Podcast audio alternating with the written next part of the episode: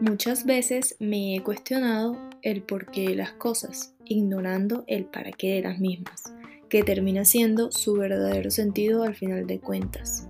En este espacio buscaremos el para qué de lo que sentimos, pensamos y vivimos. Sean bienvenidos a un nuevo episodio de Para qué o qué podcast. Les habla Margui. Esto cada vez se va poniendo más surreal. O sea, ya es el segundo episodio de mi podcast. O sea, no lo puedo creer. Y de el primero, del primero yo solamente recibí comentarios como Margie, gracias por hablar sobre ese tema, me, me cayó como anillo al dedo, en serio que lo necesitaba, me identifiqué, me inspiraste, o sea, ya yo gané. O sea, este podcast tiene todo el sentido del mundo. En serio que muchísimas gracias por escucharme con el corazón abierto y por permitirme acercarme a ti eh, a través de este proyecto que significa tanto para mí. Me hace muy feliz, muy, muy feliz, no se imaginan, eh, me ilusiona mucho, eh, entonces, nada, muchísimas gracias otra vez. Y bueno, dejando a un lado el momento romántico, que aún no supero, hoy quiero hablarles sobre un tema que no es tan romántico, y que por mucho tiempo fue y que aún por momentos sigue siendo algo problemático en mi vida. Quiero hablarles sobre mi relación con mi cuerpo. Eh, bueno, aquí viene un disclaimer. Este episodio, eh, pues en este episodio voy a hablar sobre mi experiencia viviendo con un TCA, así que si tú en estos momentos estás pasando por una situación similar y te sientes incómodo con lo que yo esté hablando, lo que esté contando, por favor te pido que no escuches más. Pares el episodio y espero que estés mucho mejor. En el día de hoy les hablaré sobre cómo fue desarrollar un trastorno por conducta alimentaria o también conocido por TCA, por sus siglas. Antes de comenzar a hablarles sobre esto, me gustaría definir con mis propias palabras qué es un TCA porque pues yo sé que no todos están familiarizados con este concepto. Y bueno, para mí, padecer de eh, TCA, pues vivir con esta condición, es vivir con una guerra constante contigo mismo, con lo que ves en el espejo a diario, si es que logras ver en él es como tener una vocecita chiquitica en tu cabeza que te habla todo el tiempo y te dice cosas muy feas, muy desagradables, no solamente sobre la comida de la que tienes antojo de comer, sino sobre todo lo que tú eres. Es como, lo voy a decir en estas palabras, como vivir con un enemigo que se aloja en tu cabeza sin pagar arriendo y que además empieza a controlar todo lo que está pasando en ella como si fuera el dueño. ¿Qué tal? Mi, experiencia con el TCA empezó en pandemia, sí, en el 2020, cuando todos estábamos encerrados. Les daré un poquito de contexto. Yo para esa época tenía como 19 años, sí, 19 años, estaba en la universidad y yo era la persona menos preocupada por lo que comía o no comía. Eso, o sea, eso para mí nunca fue un tema pues en ese momento, hasta entonces.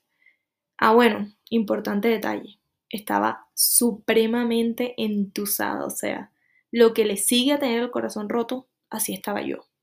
Acababa de terminar una relación de mucho tiempo y eso me dio durísimo. Pero bueno, sobre eso hablaremos en otro episodio. Y bueno, ya volviendo, em, como les decía, yo era una persona súper alejada a todo el tema de dietas, de hacer ejercicio en el gimnasio, sea, yo hacía ejercicio, pero pues, por ejemplo, en el colegio, en mis clases de educación física o de deporte, porque yo amaba hacerlo de esa forma y en serio lo disfrutaba. Y pues en general yo realmente estaba muy cómoda con mi cuerpo, o sea, yo no me enfocaba ni enfocaba mis pensamientos en cómo me veía. Pues obviamente sí eh, me importaba verme linda o no, pero no era como una cuestión corporal, por decirlo de alguna forma. Yo siempre he sido una persona de contextura delgada y yo por eso siempre comía, comía, comía, comía y pues nunca cambiaba la forma en la que me veía. más bien como, como la gente maldice por ahí, era la favorita de Dios. Yo odio que digan esto para referirse a una persona delgada, pero bueno. Y fue hasta que empecé a vivir este tema en carne propia de no aceptar mi cuerpo como es y de tener una imagen completamente negativa de mí misma, que entendí lo que hablaban mis amigas del colegio e incluso mis amigas de la universidad. Y a veces mi mamá. Definitivamente era algo que aun cuando sabía de qué se trataba muy por encima, simplemente yo no lo podía entender porque yo nunca lo había vivido. Esto es como el carnaval de Barranquilla, algo así. Quien lo vive es quien lo, digamos, goza, pero no, pero sí. Ustedes me entienden. Bueno, llega la pandemia, como les decía, y con ella llegan los meses de ansiedad y de desespero por no poder salir de mi casa, por no poder cambiar de ambiente, ver a la gente que quiero, mis amigos, pues aparte de mi familia, obviamente. Y bueno, eh, claramente por esa incertidumbre que trajo consigo la pandemia de no saber si íbamos a sobrevivir a este virus o no. Todo eso generaba demasiada ansiedad y claro, yo me friqué horrible con el COVID. O sea, yo todo el tiempo sentía que me dolía la garganta, que me dolía la cabeza, que tenía fiebre y, o sea, en verdad todo era mental porque nadie en mi casa salía, así de mal. y pues sí, como consecuencia de esa ansiedad que yo estaba sintiendo, por todo este tema del coronavirus, empecé a comer todo lo que se me cruzaba. Porque, o sea, yo simplemente sentía que el hambre no disminuía. O sea, yo empecé a comer por pura ansiedad, a lo RBD. y bueno, en mi casa el tema de la restricción alimentaria es nulo. O sea, a mí nunca me dijeron qué comer o qué no, de hecho, mis papás cuando mercan compran todo, o sea, dulces, papitas, gaseosas, verduras, frutas, o sea, no hay como solamente frutas, cero azúcares, nada, o sea, en mi casa eso no existe. O sea, en mi cabeza no hay una escena de mis papás diciéndome, no debes comer eso, jamás. Entonces, claro, yo cuando tenía estos arranques de ansiedad, yo tenía toda una despensa de donde escoger comida sin ningún tipo de restricción. Como consecuencia de eso, y del sedentarismo, porque a principios de la cuarentena mis únicos ejercicios eran bajar al primer piso donde estaba la cocina a buscar comida o hacer bailes de TikTok, porque obviamente yo estuve en, en todos los trends de baile, ahí estuve yo. Pero de resto yo no salía de mi cuarto, entonces me estaba viendo más gruesita. Y aquí fue cuando empezó todo. Mi ropa se estaba quedando chiquita para mi cuerpo, mis piernas se engrosaron, mis brazos y mis cachetes se empezaron a notar más. Claro, a la que no le importaba su apariencia, como les dije anteriormente, y que pues todo esto era muy aparentemente, tenía yo unos líos guardados con mi autoestima que se basaban en como me veo delgada, nada puede salir mal. O sea, yo soy socialmente aceptable. Y cuando este paradigma empezó a temblar porque evidentemente mi cuerpo cambia, estamos viviendo una pandemia, o sea, no era algo común y mi cuerpo también lo sintió, fueron apareciendo todas esas inseguridades que yo no había reconocido nunca. Comencé a hacer ejercicio con todas estas cuentas que se hicieron súper famosas durante la pandemia por sus rutinas y yo obviamente empecé a adentrarme en el mundo de lo fit y saludable empecé a hacer dietas, empecé a seguir a todas estas cuentas con estilos de vida que pues que proponían estos estilos de vida más saludables, donde daban recetas, consejos y pues los 1500 tips para poder alcanzar la mejor versión y la más saludable de ti.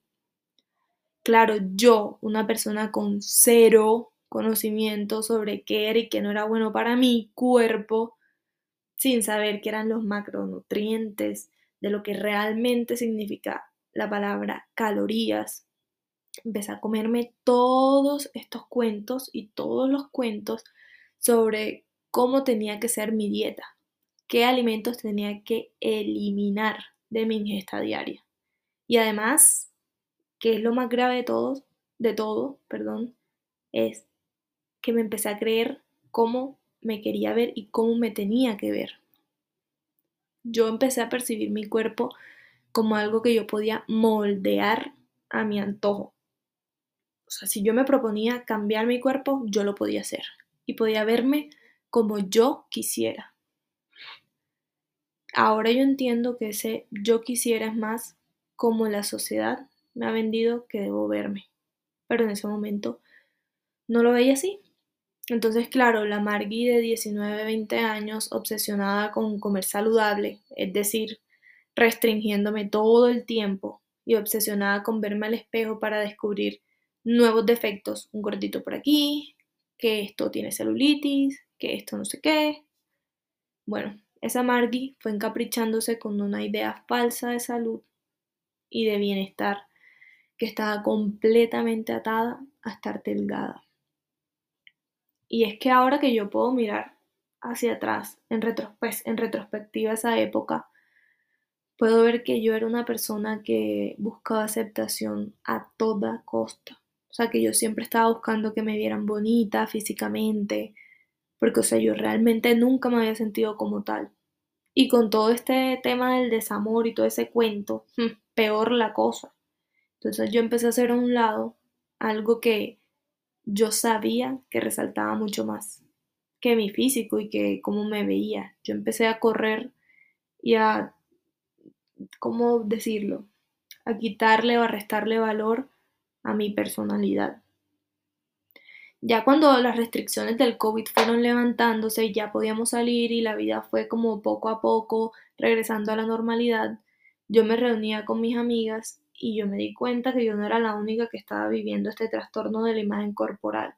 Todas hablábamos de dietas, de cómo nos queríamos ver, que estábamos siguiendo este influencer, que este estaba recomendando esto, que este era el ejercicio de moda y bueno, todo este cuento que yo hoy por hoy digo, claro, es que qué duro fue vivir encerradas y bombardeadas de estos estilos de vida que probablemente no eran reales. O sea, eso, son, nos mostraban una, una formas de vida que uno dice, pues, o sea, él porque vive de eso, pero yo que no vivo de hacer ejercicio y de comer pechuga con ensalada todos los días, es insostenible.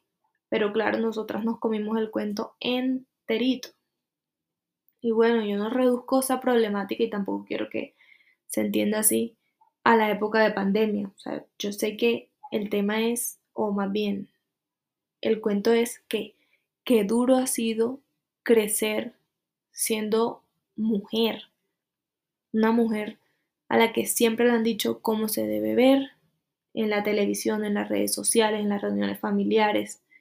Y es que nunca será suficiente para todo esto. O sea, siempre hay algo que cambiar. Nosotras nos hemos quedado como un producto para el marketing de las empresas. Y yo lo digo y en verdad que, que heavy esto, ¿no? O sea, qué pesado. Y bueno, ya para el 2021, con mi cabeza llena de todas estas ideas realmente enfermizas que se apoderaron de mí y me hicieron crear una falsa concepción de lo que era estar sana y pues con todas estas dietas restrictivas, apenas me daba vía libre para comerme algo que no estuviera bien o dentro de mi plan, yo le abría la puerta a la posibilidad de acabarme toda la comida que estuviera a mi alcance. Y cuando yo digo toda es toda. Uy, no, yo recuerdo esa sensación de no poder comer más, porque o sea, mi cuerpo me decía como, para, ya, no me cabe, como digo yo, ni un arroz parado.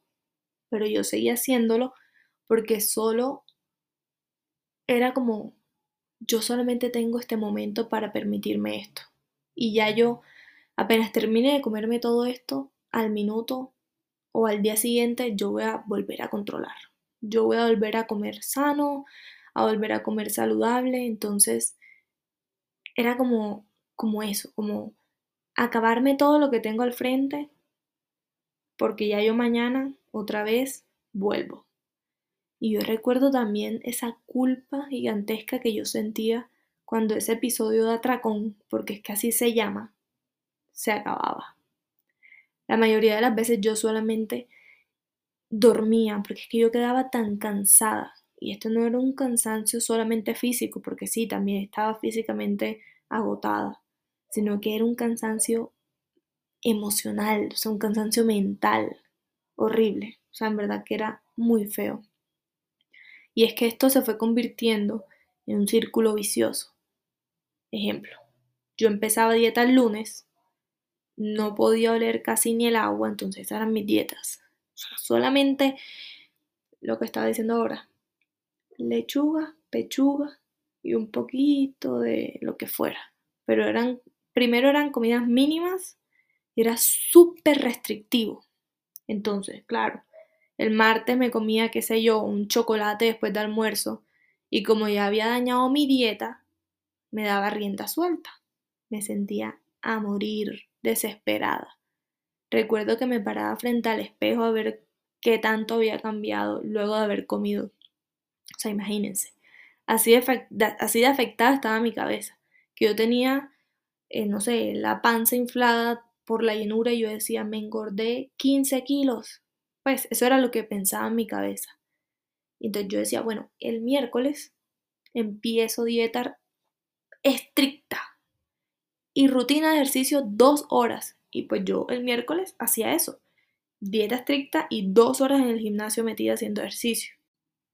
Y bueno, todo esto fue empeorando cuando llegué a mi último semestre de universidad, que no sabía o no tenía muy claro qué iba a pasar con mi vida, tenía demasiadas dudas sobre mi futuro, si iba a poder conseguir trabajo o no, y por ende sentía demasiada ansiedad.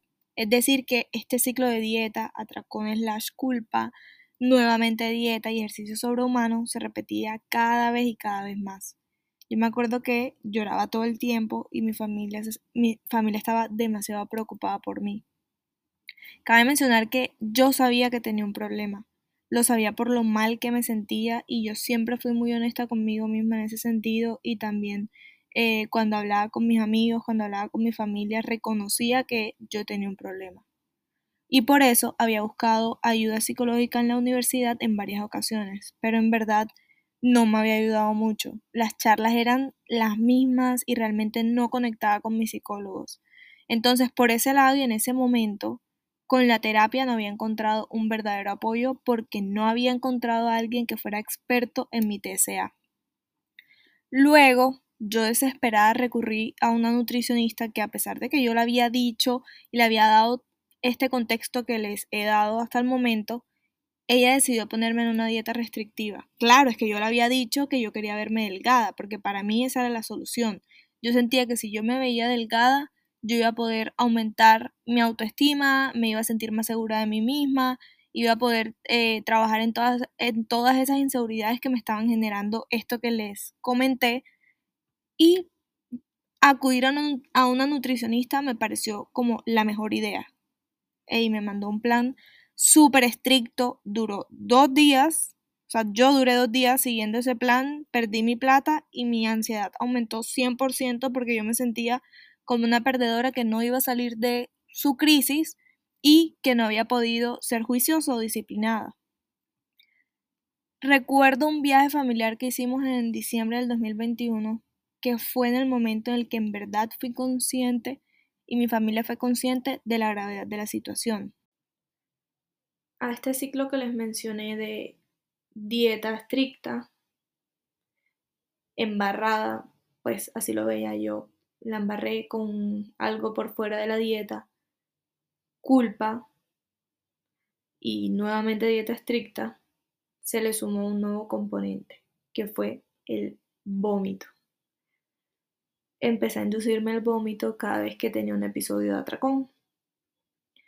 Al principio lo hacía con mesura, con miedo, pues ya yo, como les dije, yo tenía más o menos idea de, todo este tema, Em, digamos que en el colegio me habían hablado muy por encima sobre él, entonces sabía que estaba mal.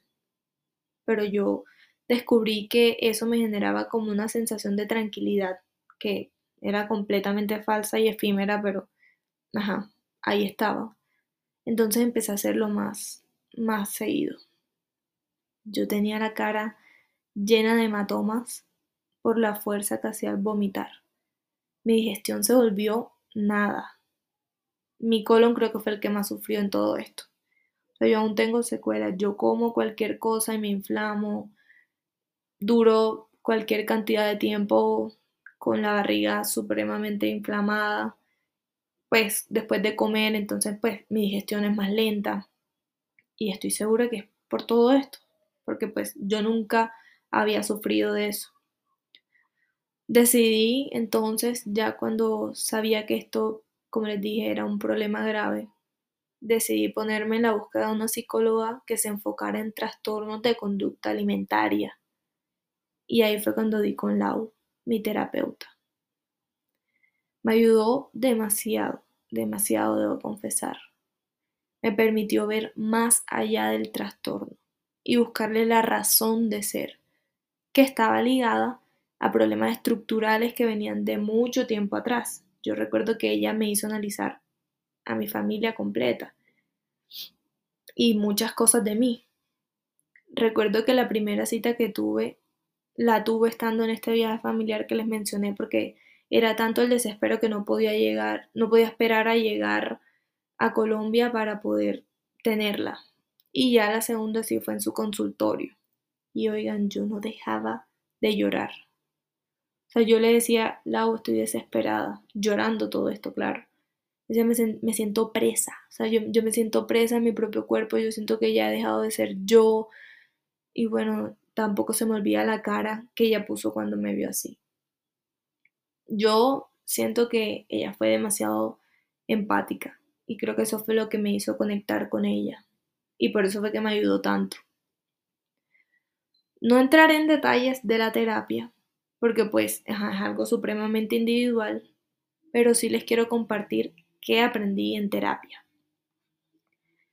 Bueno, aprendí a identificar esos triggers o desencadenantes emocionales que me generaban tanta ansiedad. Y por supuesto, yo entendí que la ansiedad no es un sentimiento malo, sino todo lo contrario. Es una, es una emoción que te señala que algo importante para ti está en peligro. Es como parte de nuestro instinto de supervivencia que busca protegernos al final de cuentas. Y así también es como funciona el miedo. Y que simplemente hay que, dejar, hay que dejarla ser. Porque es que ella es bien terca. Porque entre más le digas que se vaya, más se queda. Con esta terapia yo también empecé a retarme y a redescubrirme, empecé a hacer cosas que ya no hacía, como vestirme con ropa de mi talla. O sea, y esto es interesante porque imagínense que yo dejé de comprar ropa para no tener que lidiar con un número. Con un número. O sea, un número empezó a definirme. Con la terapia pues yo logré darme cuenta que primero los tallajes suelen ser supremamente agresivos con nosotras. Y segundo, todo lo bueno que yo tengo por dar y por mostrar se va a reducir a un número, a una letra. No, imposible. Dejé de hacer ejercicio y esto es un tema polémico, pero así fue. Dejé de hacer ejercicio. Que aunque suena loco para la Margui esta del 2020-21, que llevaba la bandera de la más fit de todo el condado entre sus amigas, se había vuelto una nueva forma de martirio. Y yo pude identificar eso gracias a terapia. Yo entendí que cuando algo que haces por gusto se convierte en una obligación, pierde todo el sentido, no vale la pena. Para mí el ejercicio se volvió otra forma de purgarme, se los digo así, porque yo lo utilizaba como esto. Todo lo que he comido eh, lo voy a quemar esta tarde en el ejercicio. Entonces, como todo porque yo esta, esta tarde yo quemo todo. Entonces, ya dejó de ser sano, porque ya yo no entré, yo, yo, entrenaba así estuviera enferma, así yo, así estuviera lloviendo y relampagueando, yo iba al gimnasio, así yo estuviera lesionada. Entonces ya yo no lo hacía por esa pasión que uno dice, ay no, es que bueno, ella ama hacerlo. No, o sea, yo lo hacía por compromiso, por, por obligarme a hacerlo, porque es que yo, ella, acuérdate que tú tenías te comiste no sé cuántos panes o lo que sea que me, haya, que me hubiera comido, entonces tienes que quemarlos. Entonces en ese punto eh, yo dije, no, cuando ya el ejercicio sea una actividad que yo hago por gusto y por amor, yo vuelvo a hacerlo. Mientras, no. Y bueno, hay algo en lo que yo me quiero detener que también siento que aprendí. Y es que ese cuento de tener fuerza de voluntad, a mí está mandado a recoger. O sea, cuando, por ejemplo, con el tema de la comida, cuando chiquitos nos decían Porque estoy segura que a todos aquí nos dijeron alguna vez, de esta mesa no te paras hasta que no termines todo lo que está en este plato. Por lo menos a mí en mi casa se me lo hicieron un montón de veces. Y teníamos que comer hasta que el plato estuviera limpio. Así no tuviéramos hambre o no nos provocara la comida. Claro, ahora grandes nos dicen, es que no comas si no te provoca. Ten fuerza de voluntad y controla tus ganas de comer. Por ejemplo, el dulce, o comete un dulce, pero no te lo comas todo. O sea, yo digo, bueno, esto parece un chiste, pero en verdad es anécdota. Qué contradicción en la que caemos. No. Es que nos han casi que programado para comer, pero cuando crecemos nos dicen que tengamos un poquito de disciplina, un poquito de control. Pues me parece a mí muy hipócrita, doble moral, pero bueno. La vida está llena de cosas que no cuadran, ¿verdad? También entendí en terapia que la gente a la que le importas y realmente te quiere por lo que eres, siempre mirará más allá de tu físico y estará contigo sin importar qué. A esa gente es, la que, es a la que hay que tener cerca. El resto que sí se fija en el físico, pues que se vayan para la porra, esto es lo que hay. Y bueno, a pesar de que la terapia psicológica me ayudó muchísimo, en este punto yo sí quiero shout out. Y debo decir que lo que realmente se ha quedado conmigo en todo momento y que ha sido mi salvavidas en muchas ocasiones es a esa que yo llamo la terapia orgánica, que son mi familia y mis amigos.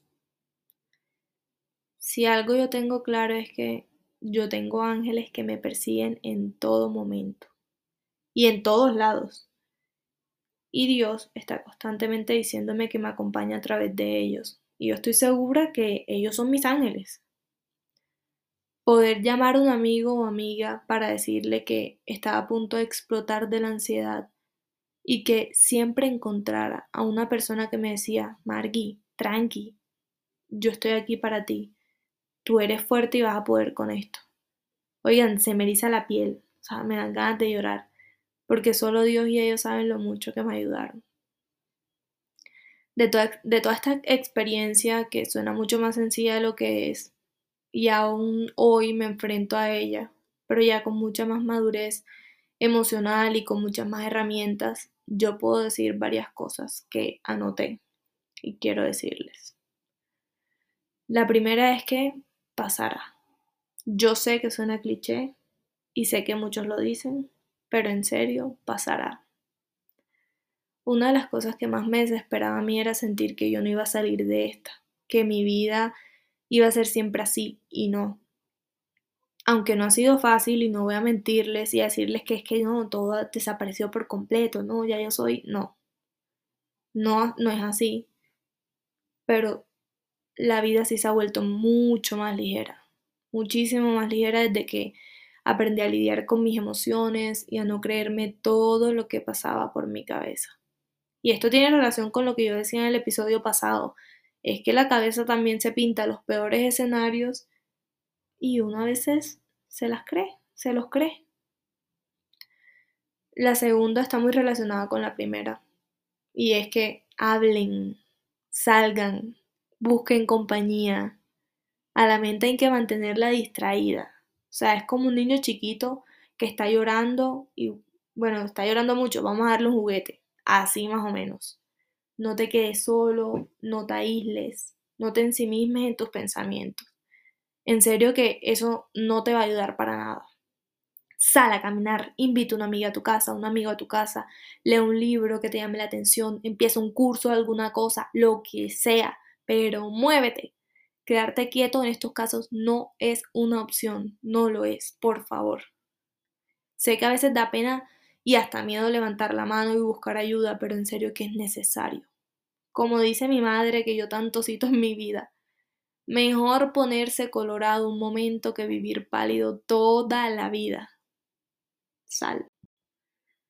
Bueno, la tercera tiene que ver con celebrar cada logro por chiquito e insignificante que parezca. ¿Lograste salir? Aplauso. Lograste comer lo que te provoca sin que eso terminara en un atracón o en un sentimiento gigante de culpa. Qué bien, lo estás logrando, estás avanzando. La vida está llena de guerra y de cosas tristes y duras, como para que vivir en tu cabeza y estar contigo sea una tortura. Hasta rimó, pero bueno.